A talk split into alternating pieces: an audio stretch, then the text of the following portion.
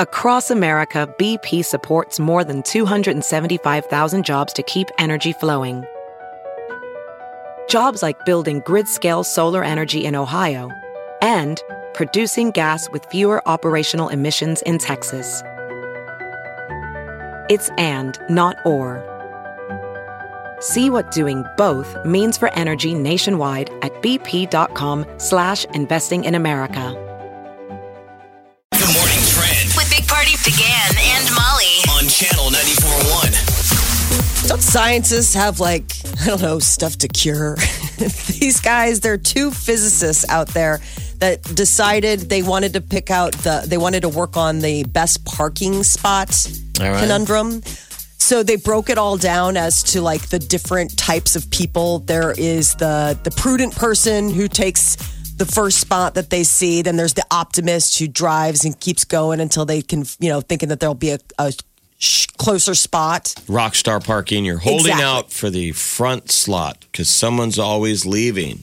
but then they what they're saying is you got to strike this balance and be the prudent parking strategy which is not going for the first spot you see but erring on the side of optimism and being willing to push to get a little bit closer so you don't have to walk as far i'm like i thought the whole point was that we needed to walk more so i guess these guys decided to write up a whole paper about it i mean Jeez. honestly like seriously like broke down the math there's like a video to show you. I'm like, with the So amount what of can time we that claim? What's what's the advice? What what did we learn? bypass the early spots, park in the first open spot between cars that's closest to the entrance or your goal or whatever. I'm like, isn't that what we were all doing? I, think I don't know um, what everyone's story. doing. I know what I'm doing.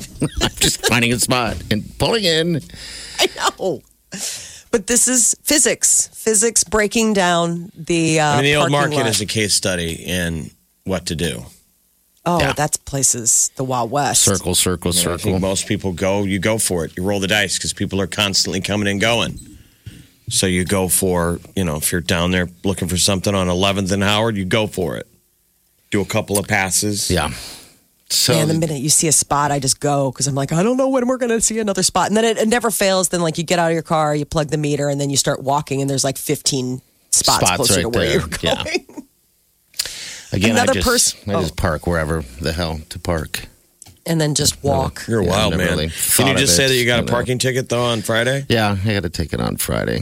That that has nothing to do with uh, parking wherever. That more so the fact that I just You got to pay the I ticket. just ignored it. You got to take a picture now. That's the new normal. You park and you take a Oh. picture of your parking meter, and then deal with it when you get to where you're going. You know, you yeah, I was stupid. you load it into the app because Yeah, I didn't know why I did it. I was just dumb. But any- anyway, it's a it's a it's a fu- ten dollars. You got two days to pay it. Ten dollars. Two days later, it's sixteen, and then after that, it's like uh, beautiful. Thirty six bucks. 10 bucks isn't bad. I mean, that's No. like basically like valet parking. Yeah. I mean, you know, you figure whatever you pay stupid, for parking but- and tip. anyway, Well, that's, I guess, uh, what, what happens when you. What, did you just not pay the meter or. yeah, I just You didn't pay forgot. the meter. I just Oh. I literally just got out of the car and walked away. simple man, yeah, simple man I am. What does that mean? A simple you're man. a simple man. I feel like that's offensive. It should be. Why, did, why are you so offensive? Is What's that wrong with offensive? you? I don't know. you don't pay your meter. You got it's a basic. You Simple park man. in meter. You put money in meter. I met Well- you down there. I put money in meter. Well, that's all right. That's But you live down there, Yeah. so you're I am uh, not- familiar with the. You're familiar. I'm Simple very man. familiar with. I the- am not a simple man. Jeff is not. He's very uh, complex. very complex. complex. Complex man. There was a lot of pondering and thought. How much should I plug the meter? Anyway, let's move on. What else? is Another person's coming forward with information about the Trump Ukraine phone call. A second whistleblower is claiming to have firsthand knowledge about the call and is said to be someone in the intelligence community. So remember, the first whistleblower had heard about somebody making a phone call. there? So this is the This guy. guy now is coming in going, I was actually, I On actually the call. listened firsthand. Yeah. So it's kind of like more legit, but you're like, well, why didn't you come forward first? I suppose you saw somebody else doing it. You're like, oh, you got it? Okay, good. I want the now credit. now that it's like becoming an issue about like first second third then i guess but they went and they filed their complaint with the uh the inspector general. Now, so would it's that moving guy be forward. considered a simple man? Wow. I'm He is just wondering. Oh, Such a, Hey, that's your new word. I've been called Simple Zippo man, man. 15 times in the last, I don't know, but f- five times I've seen you. So I shallow. don't know. He's very tender. That guy How is about shallow. a tender? You're a tender man. How about, ooh, tender? He's That's very tender. Fun. Okay. I think he means it like tenderfoot. I wouldn't. I, w- I don't think like tender lover. No, tender. No, tender. Like sensitive, tender Mm-hmm. man. Sensitive. He's very sensitive. Oh no. He's a sensitive, simple man. oh dear. And Um, then how would you define dick? Oh boy. Yeah. Here we Yeah, go. Here we It's gonna go. be fun. Uh-huh. Fun day. One day. It's starting out great. Mm-hmm. UNO Mav Hockey taken to the ice tonight in an exhibition game here at home, Manitoba, 707. Man, this is just good Well, so, times. so this is a warm up, but in the last, so it was always a win, but there's been every once in a while, every once in a while they lose. And I think the last couple of years they've struggled to beat this team. Beat Manitoba. Man, it's, it's like they've, from the beginning of the program since the 90s, they have Manitoba come in every year and we pay them As a basically tune-up. to Yeah. lose. okay. Please it's lose. this weird Canadian university where, um, like, most of the guys are like 25. It's weird. Oh yeah. Just- They've got mortgages, but they're college students. Seriously. You're like, what is your University deal? of Manitoba. You see a bunch of bunch of guys who have like ten year old kids in beards, and they usually lose. But the last really? couple of years, we you know we've lost a couple of games, so beat them. yeah, we should. It's beat them. Mm-hmm. exhibition, people. Florida wildlife officials found uh, say that the 18 foot python that uh, like tourists came across is the second largest snake ever found When, when did this happen? over the weekend. Oh, it did. Okay. Uh, Wow. Um, actually, no, pardon me. It was Ah. uh, September 22nd. Um, I was looking Is at that not normal to find big pythons? And they're not native to Florida. Somebody must have let, like, it must have been a pet that someone's like, getting too big to cuddle. Time to set you free. um, because they say that pythons are not normal to Florida wildlife. I thought pythons and like alligators and crocs always fought in Florida. But- only on sci-fi channels. Okay. this thing is massive, though. By the way, it's not so much the 99 weight. pounds. It's not so much the weight. It's 19 feet long. Yeah.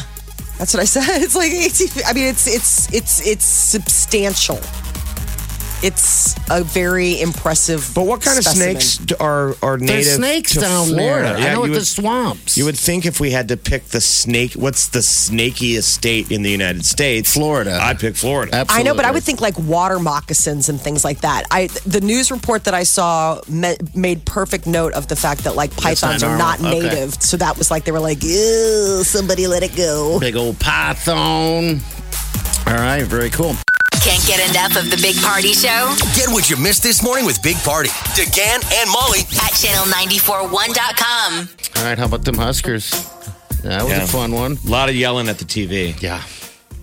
I mean, I think that's the loudest I've heard. It's good to be yelling at the TV again, though, I think. It 'Cause That is. means we care Yeah. and we're back and there's skin in the game. But yeah, a lot of yelling on Saturday. Like frustration. screaming. At least we were. Yeah. I think uh, everyone was. Epic yelling because the, the center for the team kept snapping the ball over the head of the quarterback and it just kept happening. And it was driving everyone insane. Insane. Yeah, yeah. Lucky we won that. I, I was, uh, I was expecting much more of a. Uh, I was expecting a beatdown on some level. Us beating down Northwestern. Yes. That's a Yes. straight up rivalry. And that's what it's become. I, I, I, I didn't I mean, realize. you know, we could, whatever it takes to be called a rivalry, I think it is. They're, they come into that stadium super cocky.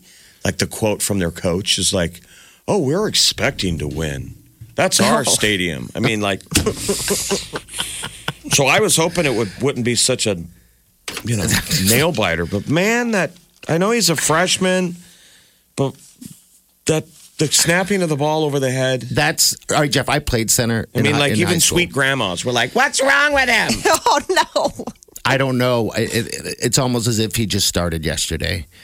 Um, you know, and maybe a, a new position for him, but but still. And what's I- nuts is the you know. announcers, they weren't get it. doing it Saturday, but prior to this, every time he does that, they talk about how talented he is, that he came in, I don't know, with- I don't know Yeah, how many stars of a player. They're like, he's a freshman, the freshman snapper who's going to be so good.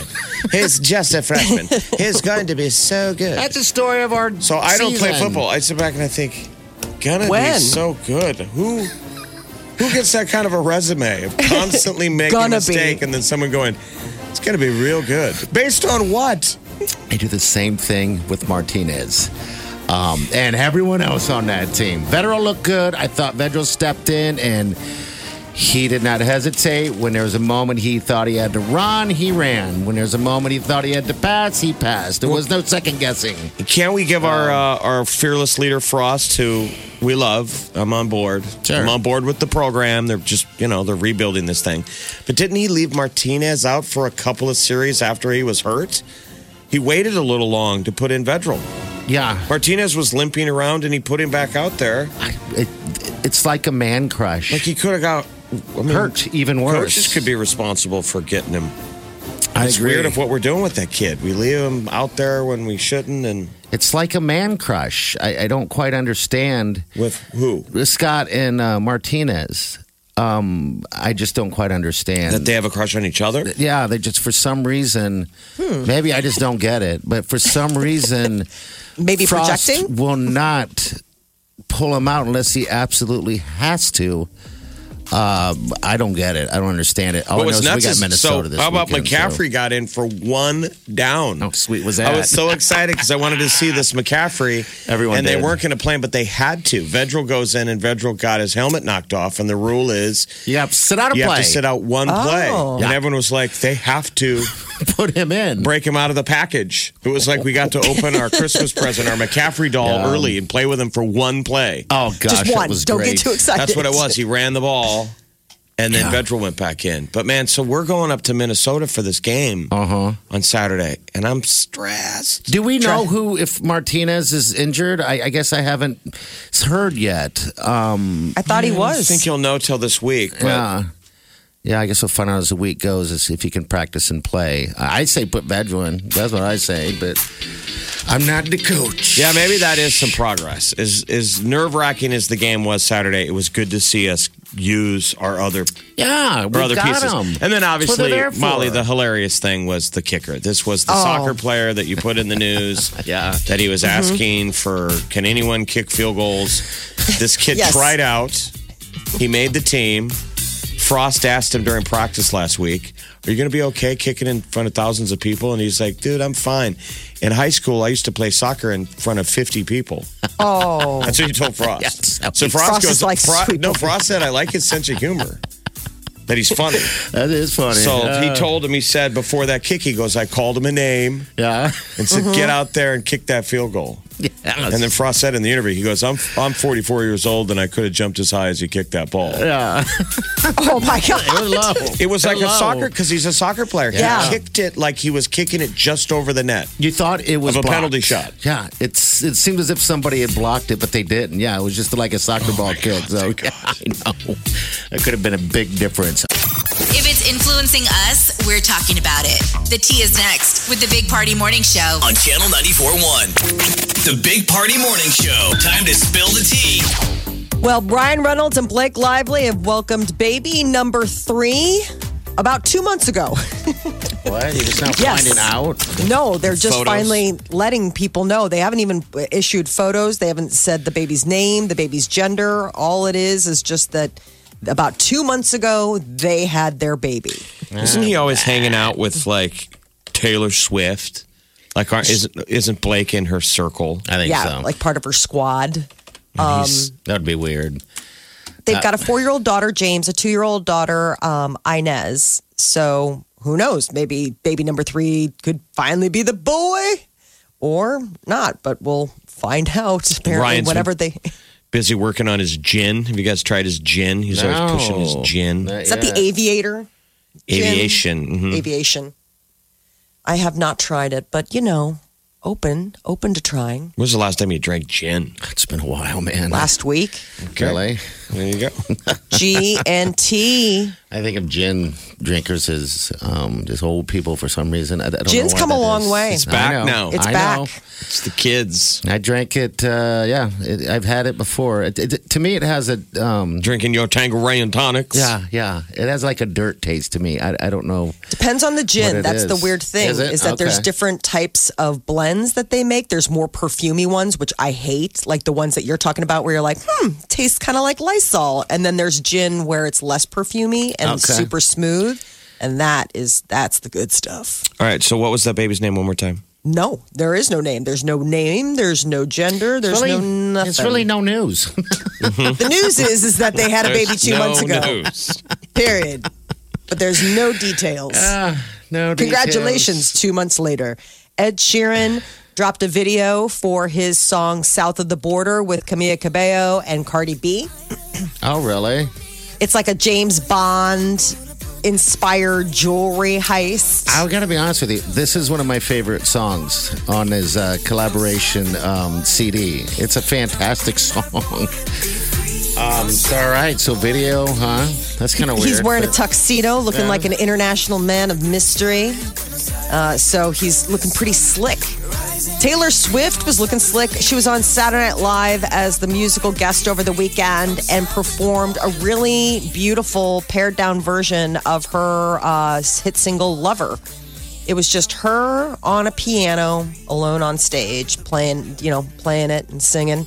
Um, and Was that then, any good? I guess we got it right here. Yeah, it was good. Yours has been blue. All's well that ends well to end up with you. Swear to be over dramatic. All right, I've heard it.